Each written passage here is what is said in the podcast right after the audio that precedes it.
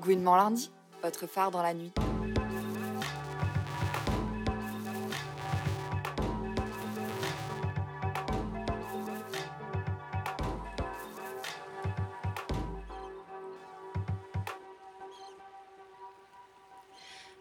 Bonjour, vous êtes bien sur Gwyn Mon Lundi, l'émission féministe et Gwyn, également connue comme votre phare dans la nuit. Nous sommes sur Fréquence Paris Pluriel 106.3 FM. Dans une exposition cet automne à Bruxelles intitulée Queering Brussels, on pouvait lire la définition suivante du mot lesbienne. Personne qui, par son amour pour l'autre, se situe en dehors des systèmes de domination hétérosexuelle. C'est un être immortel, invisible, faisant d'elle non pas une femme, mais un feu et un génie.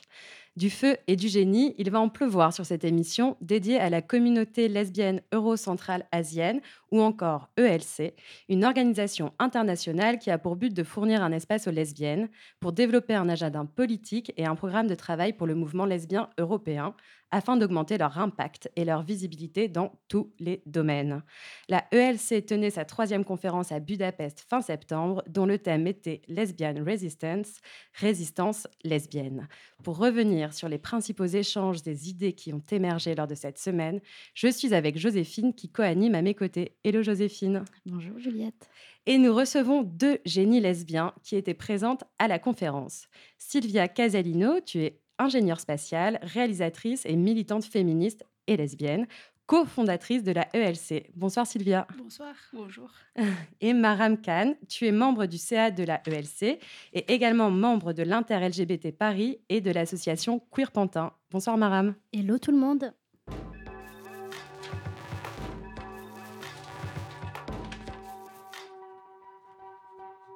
Je m'appelle euh, Alice Coffin. Bah, c'est la première Dyke March, donc euh, marche lesbienne euh, organisée à Budapest, qui arrive après trois jours d'intenses discussions à la conférence organisée par la communauté lesbienne d'Europe et d'Asie centrale. Évidemment, le choix du lieu, n'est pas du tout anodin. La dernière fois, on était en Ukraine. Et là, venir à Budapest, en fait, ça fait longtemps qu'on souhaitait le faire. Les militantes hongroises nous disaient qu'elles n'étaient pas encore tout à fait prêtes. C'est toujours très important pour euh, nous, parce qu'après, euh, nous, on s'en va, mais elles, elles restent, de savoir à quel moment elles ont vraiment besoin qu'il y ait un soutien international qui se manifeste. Et là, c'était le cas. Donc évidemment, euh, le mot d'ordre de la, de, la, de la conférence, c'était lesbienne résistance, parce qu'on sait qu'ici, avec les actions de Victor Orban, on a un, un point absolument crucial des combats féministes, en fait, en particulier sur la question de l'avortement, sur laquelle les militantes lesbiennes ont toujours été historiquement extrêmement mobilisées. Le fait de marcher euh, dans les rues, ça a été rappelé pendant la conférence. C'est une tradition depuis la première marche lesbienne à Washington en 93, organisée par les euh, Lesbian Avengers, qui évidemment donne énormément de force, énormément de pouvoir, au moins pendant euh, l'heure ou quelques que dure, que dure le défilé. Donc on voit là, c'est super parce qu'il y a des pancartes qui disent Come out Budapest et d'autres messages qui ironisent sur les family values chers à Orban et se les réapproprient. Donc, euh, bah, ça va être la joie, quoi, parce que être lesbienne est aussi une fête, même si, et en particulier en Hongrie, c'est très dur tous les jours.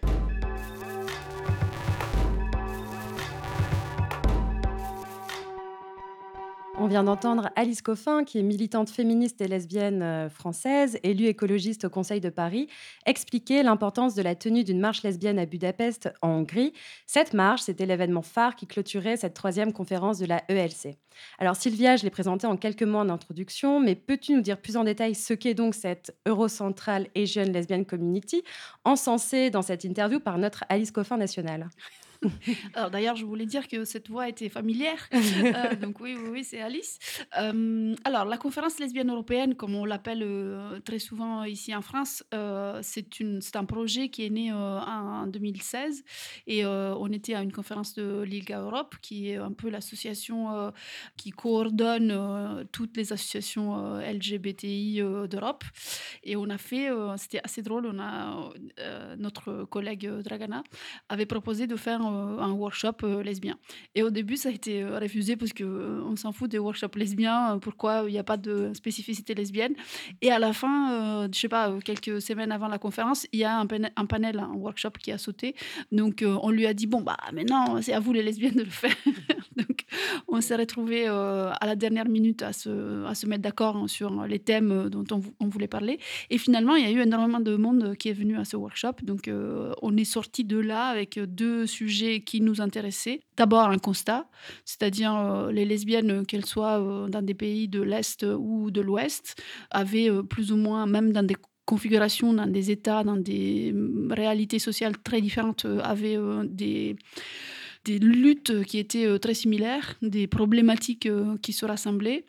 Et donc, on avait envie de faire une conférence dans laquelle on pouvait discuter et se concentrer que sur notre propre euh, agenda euh, de lesbienne.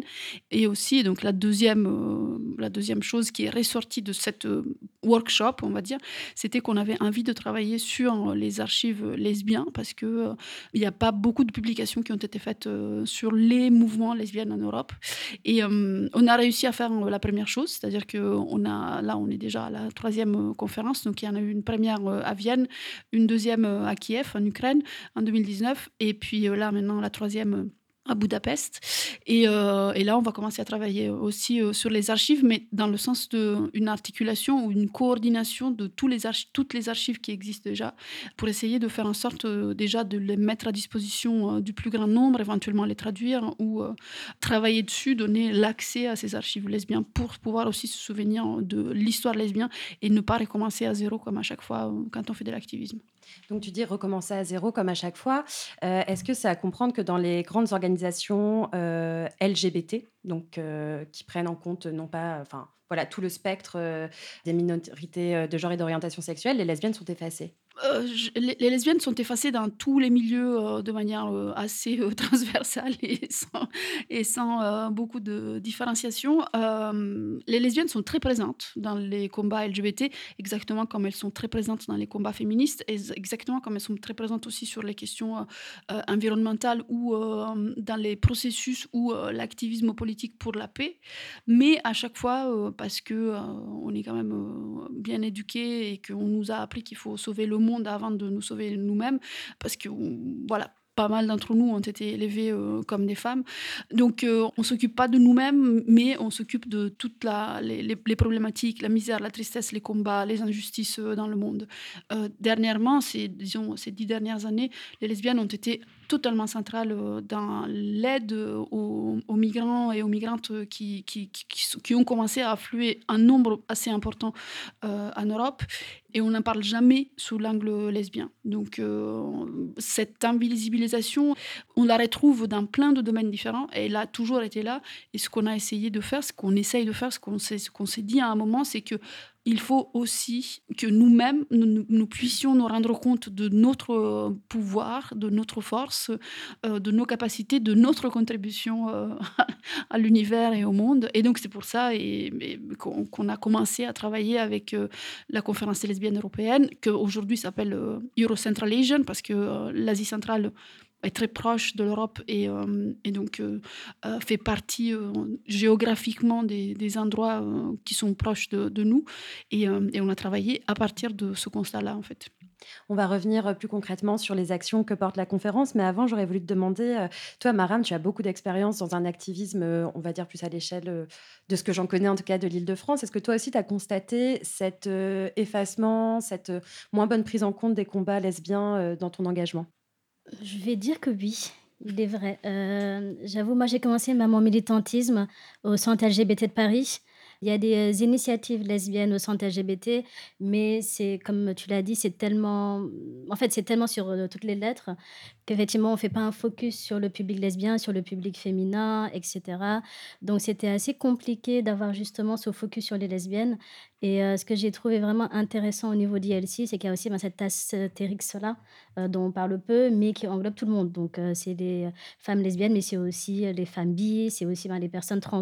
Et c'est pas forcément cette ouverture-là qu'on retrouve ben, dans tous les milieux. En tout cas, des milieux militants que j'ai connus, il y a souvent cette scission-là entre, OK, il y a un groupe pour les personnes trans, il y a un groupe pour les lesbiennes, il y a un groupe pour les gays, blablabla, pour les vieux. Chez ILC, c'est vraiment tout le monde. Donc, quand il y a une étude qui est faite, ça englobe tout le monde. Quand il y a des, y a des conférences aussi qui sont faites, tout le monde est invité pour pouvoir venir. Donc, euh, je dirais que c'est important d'avoir aussi euh, cette ouverture-là, de se dire euh, le mot lesbien appartient à tout le monde. Et c'est aussi ça qui est important. Et la question de la visibilité est très importante aussi. Mais ce qu'a pu faire ILC, qui à mon sens n'a jamais encore été fait, il me semble en tout cas, c'est des études pour au moins avoir des chiffres sur en fait euh, que vivent ben, les lesbiennes aujourd'hui, que ce soit comme l'a dit Sylvia, d'ouest en est, du nord au sud, qu'est-ce qu'on vit pendant le Covid, qu'est-ce qu'on vit quand il s'agit ben, de la santé, qu'est-ce qu'on vit quand il s'agit de la recherche d'un boulot ou d'un appartement. Et ça, malheureusement, ces études-là, elles n'existent pas. Et je me suis demandé, mais quand on n'a pas de chiffres, qu'est-ce qu'on fait? C'est par exemple, ça n'a rien à voir, mais c'est par exemple le cas des personnes non blanches en France. Tant qu'en fait, on se dit, OK, on ne fera pas de quota parce qu'on n'a pas le droit, entre guillemets, de faire ça en France, on n'aura jamais de chiffres, donc on ne saura jamais où en sont ben, les discriminations aujourd'hui par rapport à une, à une population donnée. Et on sait que les lesbiennes sont quand même à une intersection qui est assez déterminante en tant que femme et en tant que femme n'ayant pas de relation avec des hommes, c'est encore autre chose. Donc, euh, je ne sais pas si je répondais à la question. Je me suis Si, peut-être si, un peu bien. Non, non. égarée. mais- Non, au contraire. Et puis alors, tu m'offres une transition parfaite euh, pour ma prochaine question. Du coup, tu mentionnais euh, qu'un des travaux euh, que font euh, la ELC, ce sont donc des rapports. Et donc, si on va sur votre site, on peut voir que votre but, c'est d'amener le génie lesbien au monde. Donc, apparemment, ça passe par la publication de rapports. Mais est-ce que tu peux nous dire quels sont les autres grands axes d'action de la conférence? Pour amener du, génie lesbien, bah, on- n'a qu'à se baisser et essayer de, de- mettre la lumière sur les lesbiennes géniales qui font des choses. Donc, on fait évidemment euh, des rapports, c'est-à-dire euh, on essaye de collecter le plus possible les peu de données qui sont disponibles sur euh, la vie, les vies des lesbiennes. Il n'y a pas longtemps, on nous a demandé d'intervenir dans, un- dans une publication très scientifique de médecine sur la question du cancer des lesbiennes parce que c'est une publication sur les personnes LGBT et le cancer. Et donc, c'est une revue médicale, donc un pavé comme un gros bouquin est sorti. Et nous, on a embauché, on a, on a travaillé avec euh, des chercheuses euh, qui font euh, de l'analyse de données. Et elles nous ont dit, bah, on n'a pas, pas réussi vraiment à trouver des données concluantes. Donc, on a écrit plutôt que un document et, ou un texte vraiment scientifique, on a été obligé, et ça a été accepté par cette publication, un document politique dans lequel on dit, bon, même en Europe, euh, très avancée, euh, on est tous euh, très progressistes et on sait très bien ce qu'on est en train de faire, c'est impossible de trouver des données qui relatent de comment les femmes lesbiennes vivent le cancer, dans quelle situation, dans quelles conditions, quel type de cancer elles ont le plus, comment ça se passe. Donc, ce type de, travail est un travail de plaidoyer et euh, de recherche de données. Et après, on fait euh, bah, ce qu'on a fait à Budapest, c'est-à-dire qu'on on fait, fait en sorte que les lesbiennes qui font du travail, que ce soit du travail activiste ou du travail cult- culturel, du travail de recherche, tout ce qui peut concerner euh, l'activité euh, de toutes les lesbiennes euh, qui sont éparpillées partout en Europe et en Asie centrale, on les fait retrouver et on essaye de construire un network dans lequel on puisse mettre en commun euh, plein d'outils différents qu'on a développés chacune. Et puis le troisième axe qui est très important, c'est un axe par contre là plus économique, c'est-à-dire que les lesbiennes ont toujours été dans les communautés euh, féministes LGBT, euh, celles qui finalement ont reçu euh, le moins d'argent pour leur propre projet et les choses qu'elles étaient en train de faire de la part de la communauté européenne, de la part des États nationaux. Et donc, nous, on travaille parce qu'on a la chance d'avoir des professionnels de la recherche d'argent, mais aussi du, plaidoyer, de ce qu'on appelle en anglais la- l'advocacy.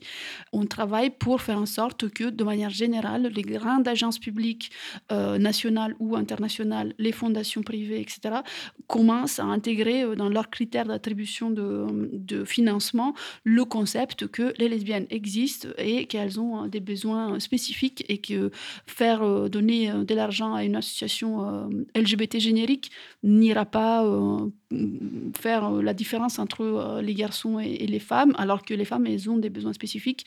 Donc finalement, euh, le mainstreaming LGBT n'impactera jamais euh, les lesbiennes réellement. Donc euh, tout ce travail de récolte, récolte de fonds et regranting, comme on appelle ça en anglais, c'est-à-dire donner des, des- des- des plus petites sommes d'argent aux initiatives plus locales, ça c'est un peu le troisième gros axe de ILC. Ok, bah merci beaucoup pour ce premier aperçu de cette magnifique initiative qui est euh, l'ELC. Et place à présent à Jessie Ware, musicienne londonienne de 38 ans qui prône également l'émancipation et l'indépendance avec un nouveau single baptisé Free Yourself, un hymne disco queer, dansant à souhait, parfait pour attaquer l'hiver. Le titre est remixé par Mélanie C. Et oui, Sporty Spice des Spice Girls, notre J'ai tous les codes d'une meuf lesbienne, mais je ne le suis pas préférée.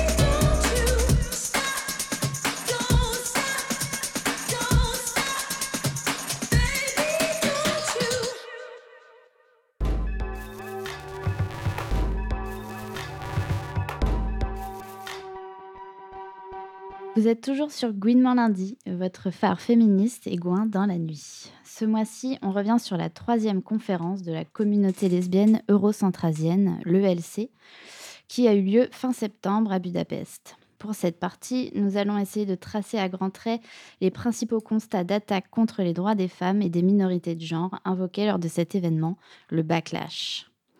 Pour en discuter, nous sommes toujours avec Sylvia Casalino, cofondatrice de la ELC, et Maram Khan, membre du CA de la ELC et membre de l'Inter-LGBT. Dans le mot introductif du kit de démarrage de la conférence, il était question d'un grand besoin de génie lesbien dans un monde sur le point de s'écrouler. Alors, pour commencer par une note positive, peut-on dire que le monde est effectivement en train de s'écrouler, Maram? C'est tellement positif, oh là là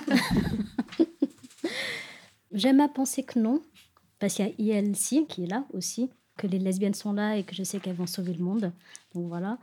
Euh, le monde est-il en train de s'écrouler euh, Je dirais vraiment non, parce que voilà, il faut quand même qu'il y ait euh, une note d'espoir, mais on est très challengé, c'est surtout ça, dans le milieu militant, dans nos vies ben, de, tous les jours aussi pour ce qui est vraiment de la France, parce que je ferai vraiment focus sur la France, euh, tout ce qu'on va passer euh, sur nos télés, euh, bah, à la radio, dans la, presse, notamment sur la question trans.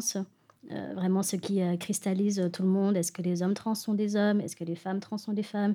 Est-ce que les personnes trans peuvent avoir des, des enfants aussi? Le dernier débat qu'il y a eu, c'était effectivement l'amendement qui a été proposé par Aurore Berger. Je fais vraiment du name and shame. Hein, voilà. Oh, sur Aurore Berger, on y va. C'est pas grave. qui justement avait proposé un amendement par rapport à la constitutionnalisation ben, de l'IVG et qui avait cette petite phrase qui disait euh, les femmes pourront avoir recours à, l'IVG. Donc ça déjà c'était problématique parce que ça niait totalement la capacité des hommes trans à pouvoir avoir recours à l'IVG. Ça c'est une chose. Euh, tous les débats qu'il y a eu, que ce soit à Paris, en Ile-de-France ou ailleurs, sur lesquels on nous a alertés au niveau de l'intérêt LGBT et d'autres associations membres par rapport à des collectifs qui défendent de, qui défendent entre guillemets les droits des euh, enfants trans, mais qui veulent juste nier l'existence des femmes et des hommes trans. Ça aussi, c'est assez problématique. Donc, euh, le monde était en train de s'écrouler, non, parce que heureusement, il y a ces héroïnes, ces héros, euh, ces héros pardon, qui sont là et qui veillent au grain. Et c'est aussi important que les alliés soient vraiment vocaux et soit très, très vocal par rapport à la défense euh, des droits des autres, que qu'on soit un homme gay défendant les droits des lesbiennes, qu'on soit une personne euh, trans, une personne non binaire, voilà, qu'on se, bah, qu'on se serre les coudes en tout cas par rapport euh, à ce monde qui est très challengé, on va dire, un monde du coup très, euh, très challengeant. Et donc dans la, thématique euh, avec cette idée de backlash finalement, avec euh, le, le, retour de bâton quoi finalement. En plus, c'est un autre challenge, cette question-là. Est-ce qu'on pourrait qualifier en ce moment ce moment de backlash?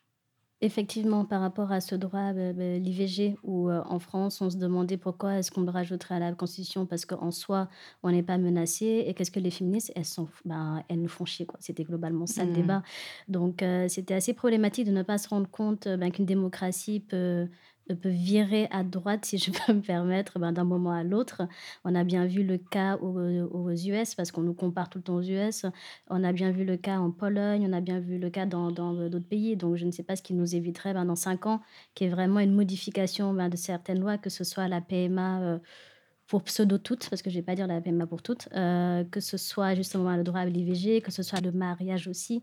De manière plus globale, je dirais qu'il y a vraiment cette euh, silenciation silencing, je sais pas comment, cette mmh. silenciation. silenciation des femmes aussi. Je pense vraiment ben, aux hijabeuses, euh, ce grand débat qu'il y avait eu justement sur le port du voile pendant les, les, activités sportives, où effectivement le Sénat avait essayé de faire passer une loi pour interdire le port du voile pendant ces, ces activités-là, ce qui allait aussi silencier beaucoup de femmes, ce qui allait aussi les remettre dans un placard où elles ne veulent pas être. Et les dégommeuses, donc une association de femmes lesbiennes, de personnes non binaires et de personnes trans ont été des alliés par rapport aux euh, hijabeuses, ce qui a peut-être dû surprendre beaucoup, beaucoup de mmh. personnes. Donc c'est en ce sens-là aussi que backlash il y a, mais heureusement, il y a toujours cette réponse féministe, cette réponse ben, des euh, lesbiennes qui sont tout le temps là. Et comme le disait Sylvia, elles sont omniprésentes et elles veilleront toujours au grain. Voilà. Merci. Et en, réalité, comment est-ce qu'on pourrait expliquer ce, phénomène du backlash? Quelles pourraient être, en être les, raisons, Yuri? Par hasard, j'étais en train d'écouter euh, un podcast euh, cet après-midi euh, d'une politologue ou chercheuse qui s'appelle Magali Della Souda, qui parlait justement de les nouvelles féministes de droite. Et, et, en fait, c'est assez intéressant de remarquer comment, en tout cas dans son analyse, la nouvelle droite identitaire qui est maintenant à, embrasser, embrasser, on dit embrasser, embrace en, anglais, cette pseudo-vision soit féministe, en se disant féministe, soit anti-féministe, totalement anti-féministe. Donc cette droite féminine, on va dire, comment elle est née, d'où est-ce qu'elle arrive, etc. Et elle disait que c'était justement le mariage pour tous et la Manif pour tous qui avait euh, réactivé un militantisme d'extrême droite parce que ça avait été un moment dans lequel euh, il y avait un ennemi euh, bien identifié, progressiste le fait qu'on autorise ou on commence à, discuter du, mariage entre les couples couple homosexuel et les personnes trans. Et euh, cette, euh, nouvelle impulsion, ce backlash serait, euh, ou en tout cas aurait été alimenté par ce moment politique-là, et cette discussion politique-là, et cette ouverture politique-là. Et qu'aujourd'hui, cette type d'organisation qui a été euh, expérimenté avec la Manif pour tous a été ensuite décliné à plein de mouvements qui étaient un peu dormants et, euh, qui voient aujourd'hui aussi se développer euh, des pseudo-nouvelles féministes de droite qui font la guerre à l'égalité homme-femme ou la guerre à l'avortement ou la guerre aux familles LGBT, donc aux familles non traditionnelles, etc. Donc je pense que le backlash va avec ce qu'on peut appeler le changement, parce que j'aime pas trop l'appeler le progrès, parce que le progrès, on s'imagine qu'on toujours vers le mieux, alors que c'est loin d'être la réalité, selon moi. Mais en tout cas, euh, le backlash, dès qu'il y a une avancée ou euh, une poussée dans une direction, euh, on revient forcément en arrière, ou en tout cas, on se, on se prend la, la violence de tout le système qu'on remet en question. Et c'est pour ça que la question qui aujourd'hui agite énormément les milieux de droite qui, et d'extrême droite qui s'opposent à nous, c'est évidemment l'antiracisme, évidemment le féminisme, mais la grosse nouveauté, c'est les questions euh, d'identité de genre, parce que pour construire euh, le genre, il a été nécessaire d'employer tellement de violence, parce que les gendre n'est pas euh, naturel, à part euh, le fait euh, d'enfanter, dont beaucoup de femmes ne, soit ne se servent pas, femmes biologiques cis, soit elles ne se servent pas, soit pour des raisons médicales, elles ne peuvent pas le faire.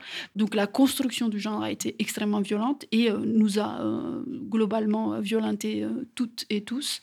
Et aujourd'hui, le fait d'y toucher, ça va euh, générer euh, une énorme backlash, donc une énorme violence qui vient d'en face et qui se nourrit de euh, frayeur, de peur, etc.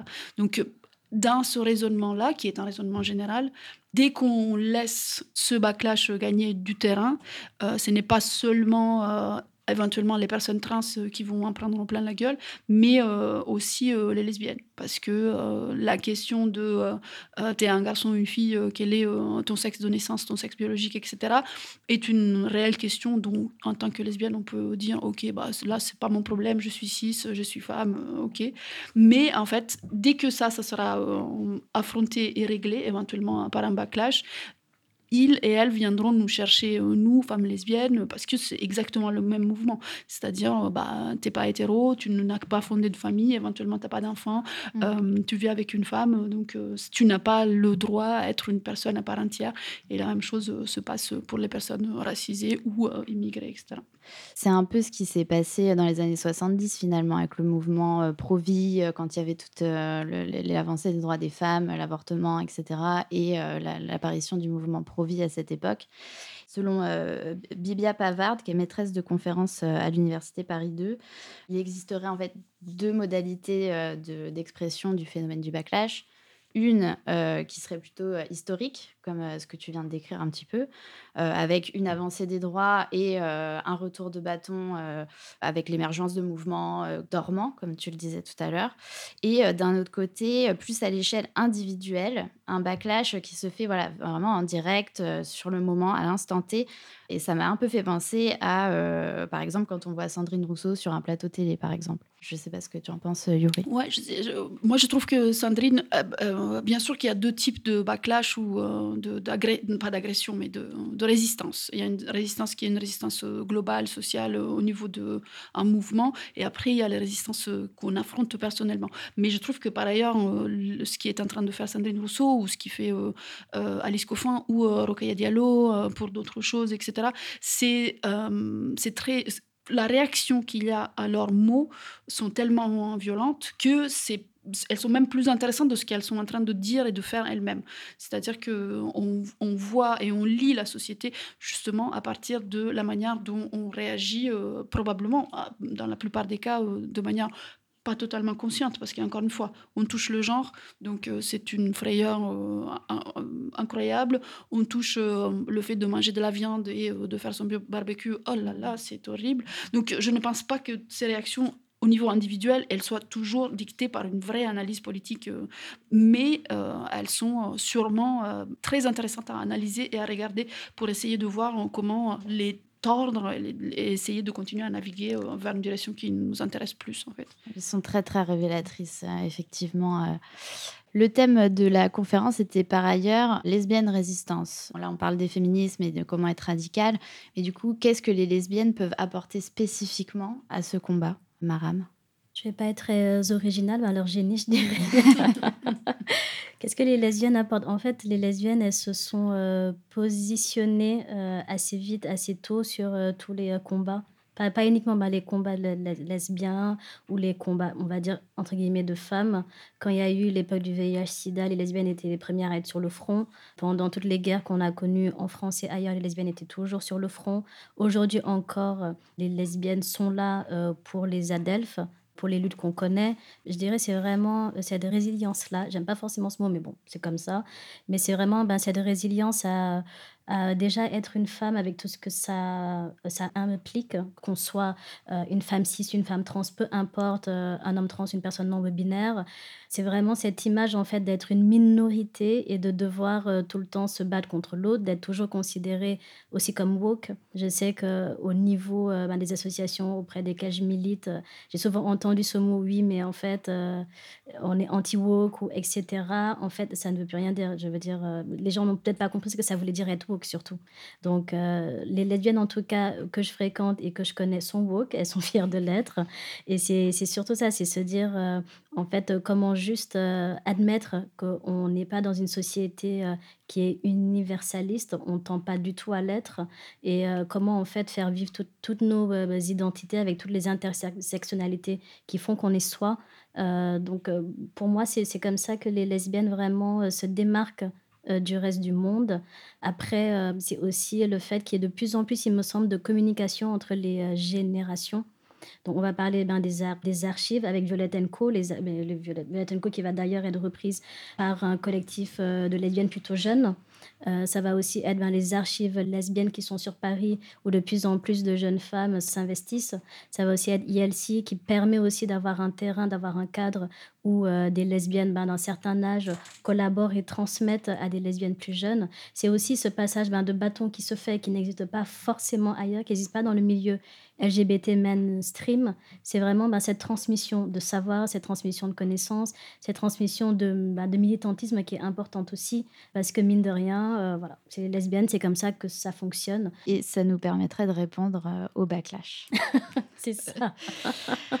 Merci beaucoup. On va faire une petite euh, pause musicale avec la chanteuse pop, psychologue et activiste féministe Louise Adona, 27 ans, qui sort Vrai Bonhomme, un titre contre l'entre-soi masculin des lieux décisionnels de l'industrie musicale. Cet artiste queer s'était déjà insurgé contre l'hétéronormativité et la lesbophobie dans son titre Contre Nature. On écoute tout de suite Vrai Bonhomme. Tous ces mecs, ils disent tous la même chose. Ils écrivent en prose, ouais, ils écrivent en prose. Tous ces beaux artistes qui dansent dans leur miroir, coincés dans leur regard, figés dans les phares. Ils disent moi je fume un peu trop, je bois un peu trop, je sors un peu trop. Mais gars, dis-moi, est-ce que c'est vraiment ça que tu vaux? Je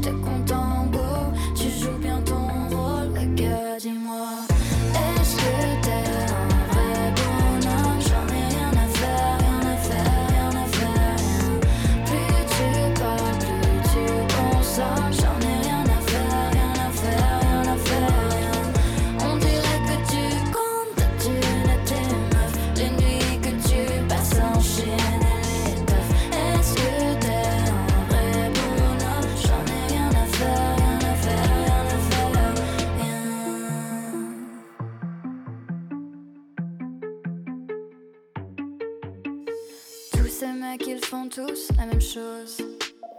Ils se sucent entre eux, fantasment des overdoses.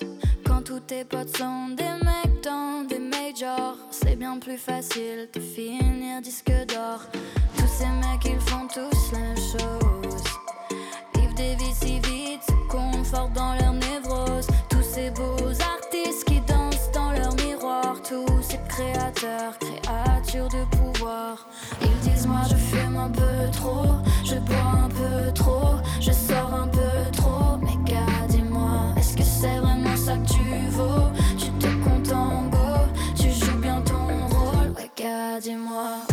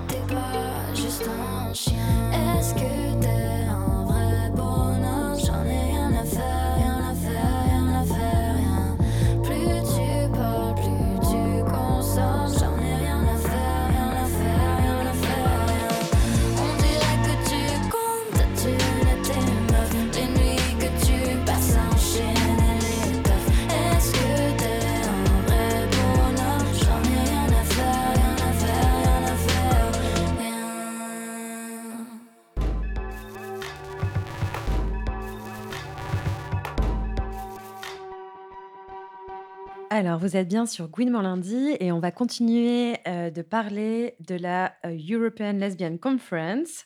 Alors, après avoir dressé un portrait un peu déprimant du backlash qui nous accompagne quotidiennement dans la joie et la bonne humeur, on va à présent essayer de voir comment on peut y répondre et se battre contre le vilain backlash avec certaines euh, stratégies qui ont été euh, explorées pendant justement cette conférence. Et l'une d'elles, la première dont on va discuter, c'est vraiment cette idée de communauté, de réseau, de solidarité. Donc on a présenté en première euh, partie la ELC, mais euh, j'avais envie de vous demander s'il y avait d'autres réseaux militants de ce type et est-ce qu'ils sont connectés, est-ce qu'ils se parlent entre eux? Dans la question, tu veux parler de réseau au niveau européen? Oui, au niveau européen ou même euh, d'ailleurs aux États-Unis ou en Asie. euh, Oui, il y a, y a énormément euh, de réseaux sur tout un tas de questions, évidemment pas que les femmes lesbiennes, bi, trans. je veux dire, il y a, y a des réseaux européens féministes, il y a des réseaux européens trans, TGAU, qui est une association incroyable, qui a fait un boulot ces 15 dernières années vraiment remarquable.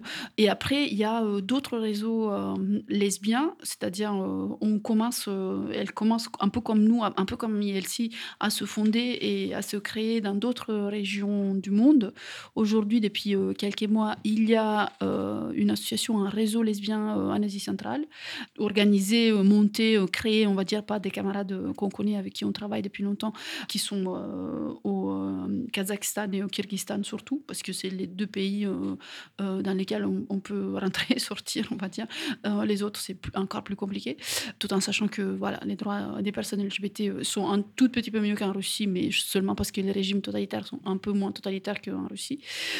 Et après, maintenant, aujourd'hui, il commence à y avoir euh, un réseau lesbien, euh, un network lesbien euh, global, global d'une région géographique qui est l'Asie du Sud-Ouest.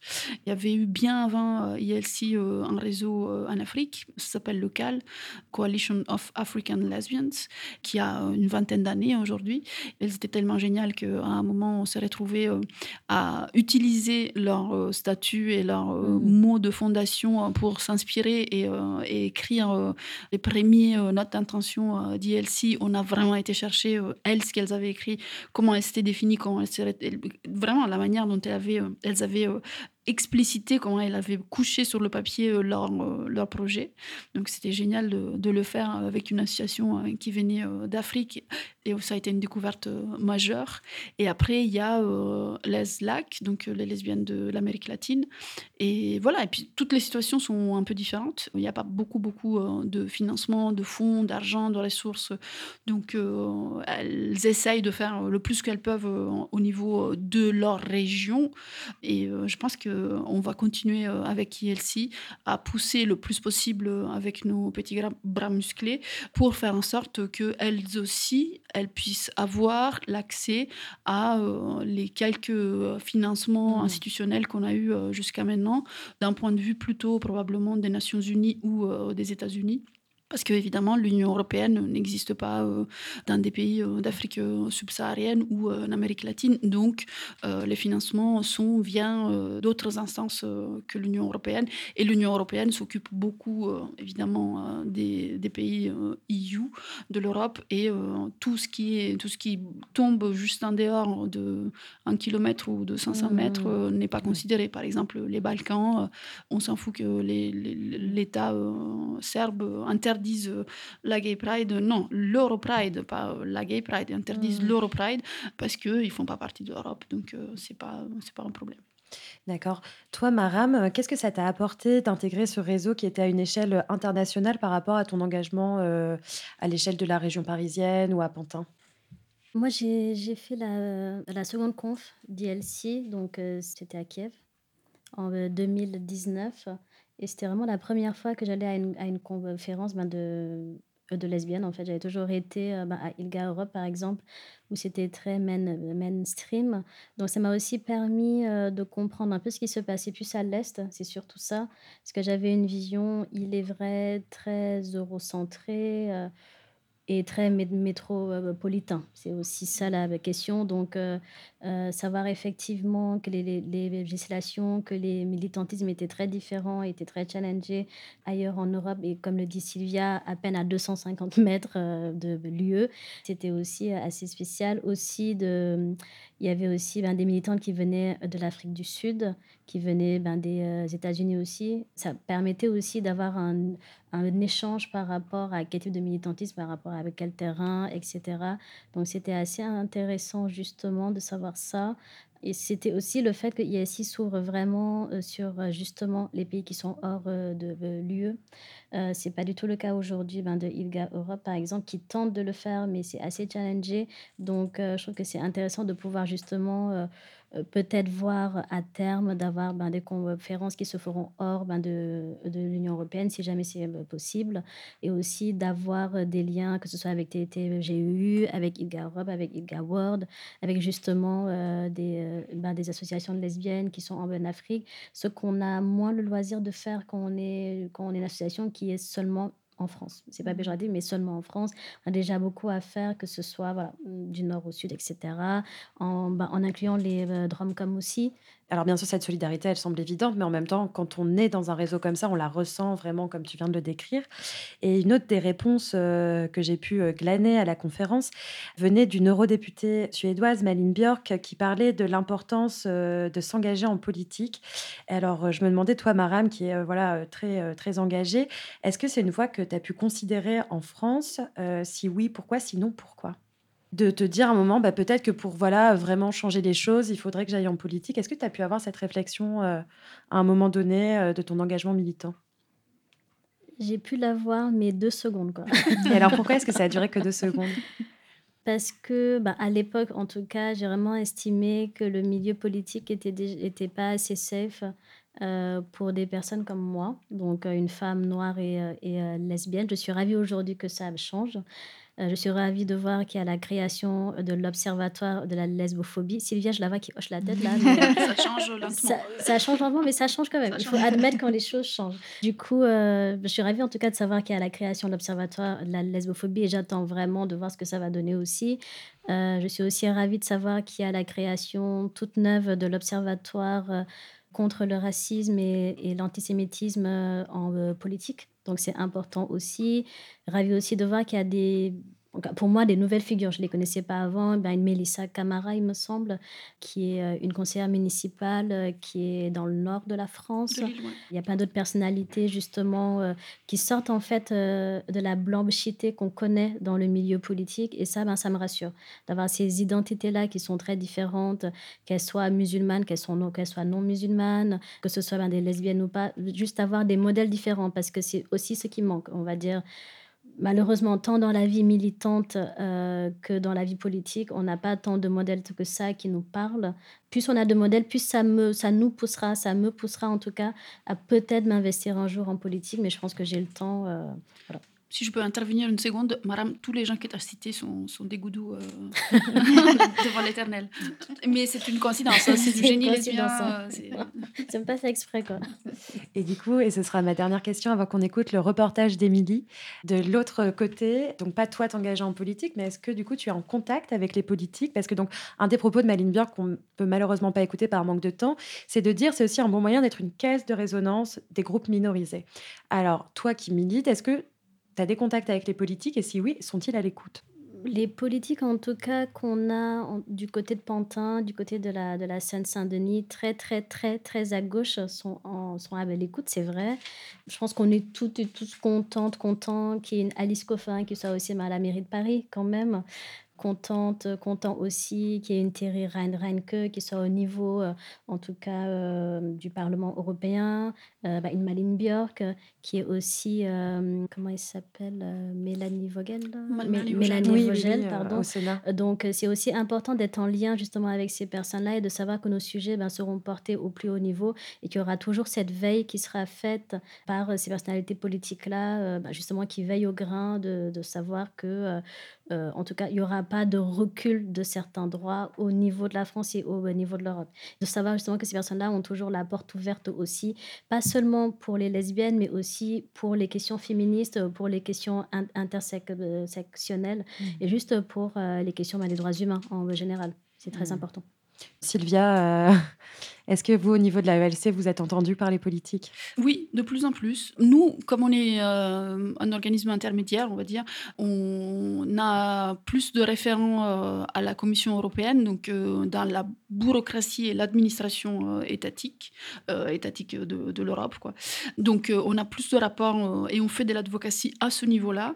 Mais après, aussi bien au Parlement avec Thierry, avec Maline et plein d'autres, Maria Walsh, qui sont très, très, très euh, soutenant. Euh, c'est génial. Et euh, au niveau ensuite national, ELC peut se permettre le luxe de, se, de s'imposer, comme euh, Alice le raconte dans Le génie lesbien, de s'imposer à des réunions politiques euh, nationales en disant euh, bah il n'y a pas de lesbiennes dans votre réunion alors que le sujet est la PMA, donc il faudrait quand même qu'il y ait des lesbiennes, l'ouverture de la PMA aux lesbiennes et aux femmes célibataires, ça serait bien s'il y avait des associations lesbiennes. Et donc ensuite, bah, on fait le forcing, mais ils sont quand même un peu obligés de nous écouter. Le plus on a euh, un gros budget, le plus sont obligés euh, de nous écouter en fait. C'est un rapport de force. Et eh ben merci à vous deux euh, pour toutes ces réponses vraiment passionnantes qui redonnent un petit peu d'élan. Et on va continuer la lutte en nous déportant à Rennes au Festival de littérature féministe Dangereuse lectrice, dédié cette année au thème du cul, l'un des enjeux majeurs du féminisme. La sexualité est un creuset dans lequel se mêlent des injonctions souvent contradictoires, mais elle constitue aussi un terrain d'émancipation et de créativité. On écoute le reportage d'Émilie sur place, notre correspondante du Queeristan breton. Eh bien, moi, je suis là depuis 4 ans, depuis le début du festival, euh, qu'on a fondé avec euh, Camille, une copine avec qui je faisais du roller derby. On était plusieurs à arrêter, et puis on voulait refaire des choses ensemble. On se dit, mais en fait, ce gros point commun qu'on a, euh, c'est le féminisme, et puis qu'on lit beaucoup, toutes. Alors, faisons quelque chose. Ensuite, on a appelé les copines qui venaient pas forcément du derby et est née Dangereuse Lectrice. Donc ça semble être un festival féministe. Est-ce que tu pourrais nous en dire plus sur le concept? C'est un festival de littérature féministe qui a lieu une fois par an à l'automne, à Rennes, avec un thème chaque année. Et euh, l'idée, c'est de valoriser les écrits féministes. On favorise très, très, très, très grandement euh, les autrices. Pour la première fois, nous avons eu un auteur, mais qui n'est pas un homme cis, et c'était un choix. Et quand on dit valoriser les écrits, du coup, on n'est pas que sur euh, forcément de l'objet livre une pièce de théâtre, ça vient de l'écrit, un film, ça a eu un scénario, voilà, on le voit dans son acception large. Il y a cette année une magnifique affiche qui nous indique que le cul a été choisi. Euh, quel est l'historique du coup des, des autres thèmes? Comment s'est fait ce choix? En fait, le cul, on y pensait depuis longtemps. Enfin, en fait, au début, on s'est dit, on ne peut pas faire direct le cul au bout de la deuxième édition. Nos financeurs euh, sont pas encore, euh, en tout cas, nous, on se disait, sont pas encore forcément convaincus. Euh, si on commence à partir sur des choses qui peuvent leur sembler à eux houleuses, on, prend des risques. Donc, on a attendu, on se les gardait pour après. Et on a pensé l'édition de cette année en diptyque avec celle de l'an dernier, qui était le cœur. On s'est dit, on va faire le cœur, le cul. Et, euh, et en fait, bah, les deux, ça marche très bien l'un après l'autre. Donc, c'est cool.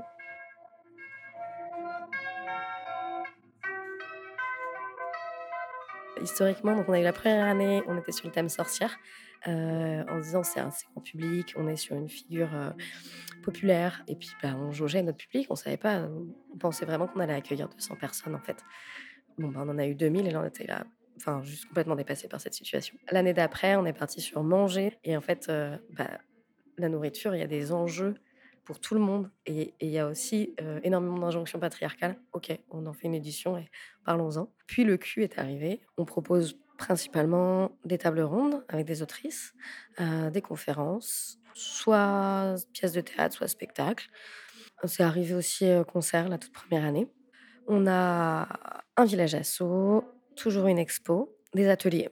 On a aussi une halte garderie l'idée que ben, on a un public très féminin, euh, des personnes qui sont en âge d'avoir des enfants. On sait comme c'est beaucoup les mamans qui s'occupent des enfants. Du coup, si on veut qu'elles viennent, gardons leurs enfants. Et ça marche bien comme ça.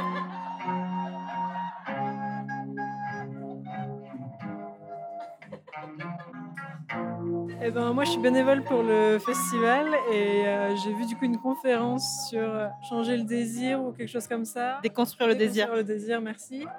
Euh, et hier, il y avait aussi Raconter le cul et c'est trop, trop cool. Et il y avait Anne-Fleur Multon, on dit Multon ou Multon, je sais pas. Mais c'était trop cool et j'étais un petit peu amoureuse d'elle. Mais comme toi. Euh, et voilà, aujourd'hui, c'était sur le travail du sexe et c'était chouette aussi. Et maintenant, je vais aller lire et me coucher. Euh, moi, je suis venue euh, voir euh, la, la table ronde Reconsidérer le travail du sexe parce que personnellement, déjà, je connais Anna depuis le lycée. Du coup, c'était carrément l'opportunité de voir ce qu'elle était devenue. Et c'est un sujet que je connais pas personnellement. Du coup, c'était hyper intéressant. Je trouve que l'ambiance, on sent qu'il y a des good vibes. Les gens sont tous contents d'être là et il n'y a pas de jugement. Je trouve ça super cool. Il est dur à enlever. Du coup, euh, peut-être quelques éléments de, de compréhension pour, euh, pour ce livre. Donc, TDS, témoignage de travailleurs et travailleuses du sexe. Donc, euh, moi, je suis Amar, je suis TDS, queer. Effectivement, j'ai écrit la, la postface. J'ai adoré raconter le cul. Vraiment, c'était incroyable. Les témoignages étaient très beaux. Les moments de lecture aussi, j'ai beaucoup aimé. Et puis, beaucoup de partage aussi, je trouvais, pendant ce moment-là. Euh, de partage de l'intimité, euh, de- du projet, de l'écriture. J'ai trouvé que c'était très complet et très touchant. Euh, En tout premier atelier, on a eu Karine Baudot qui nous a proposé un arpentage du livre Peau de Dorothy Allison, que je recommande si vous ne l'avez pas lu. C'est une tuerie.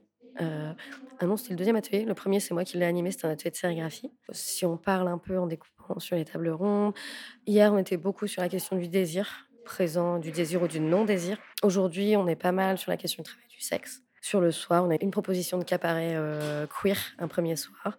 Et le, ce soir, on aura euh, une conférence gesticulée euh, qui a l'air assez chouette, notamment sur des notions de- d'introduction au féminisme et à qu'est-ce que c'est que le patriarcat et quels sont les enjeux. Et euh, j'en profite que tu es là, si tu veux prendre ou une sérigraphie ou un tote bag des Mais moi, j'ai déjà gagné un tote bag au karaoké. Voilà. On était sur le Jeudi dernier, euh, on a entamé par euh, notre soirée d'ouverture sur les temps que les ateliers du vent appellent les buvettes. Nous avions le blind test du cul en trois manches, dont euh, chanson de Miskine et euh, le karaoké. Voilà, succès euh, interplanétaire aux ateliers du vent. On a beaucoup ri. Entre le cœur et le cul, euh, est-ce qu'il reste des choses à explorer encore pour les prochaines années? Il y a moyen. On peut pas, euh, je peux pas vous en dire plus là, mais euh, plus d'infos bientôt.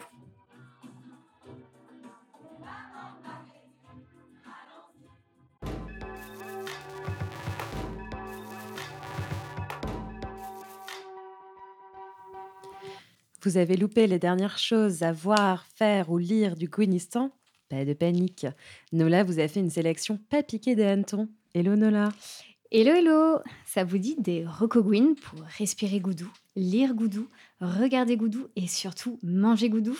Vous m'avez bien entendu et sachez que je suis très premier degré. Allez, c'est parti comme on dit.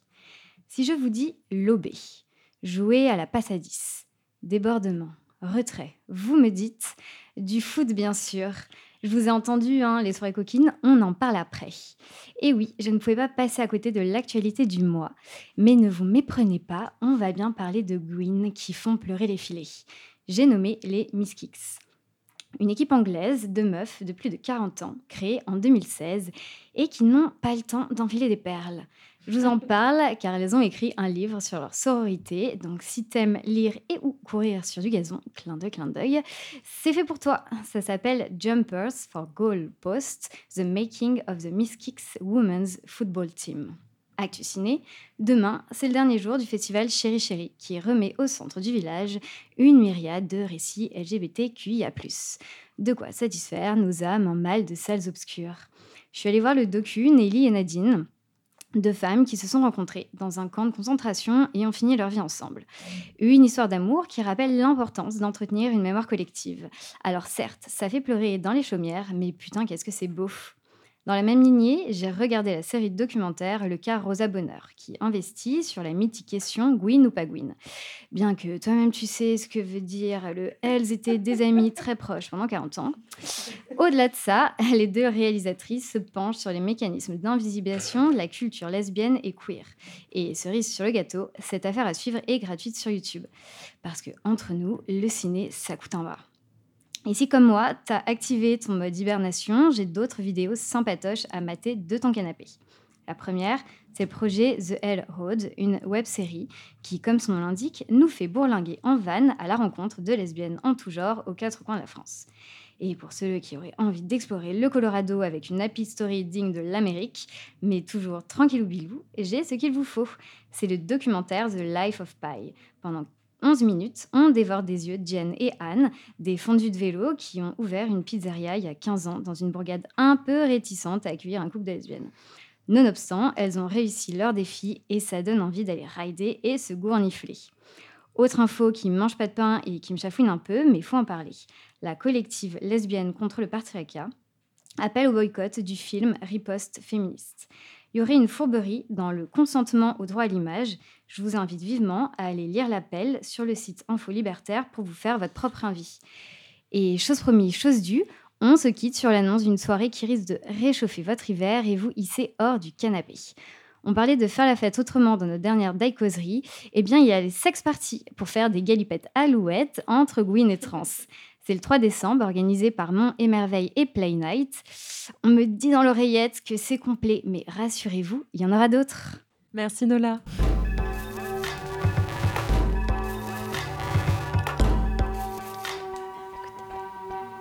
Good lundi, c'est fini pour aujourd'hui. Un énorme merci à nos invités Maram et Sylvia. Merci à toute l'équipe de GL et merci à nos chers auditoristes de nous avoir écoutés. Pour devenir membre du réseau lesbien de l'ELC et ou faire un don aux actions que l'association soutient, vous pouvez vous rendre sur le site europeanlesbianconference.org.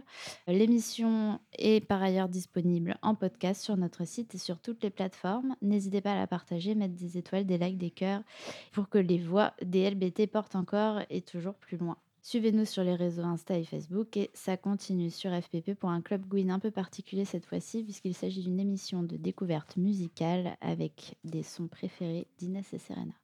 Bonne soirée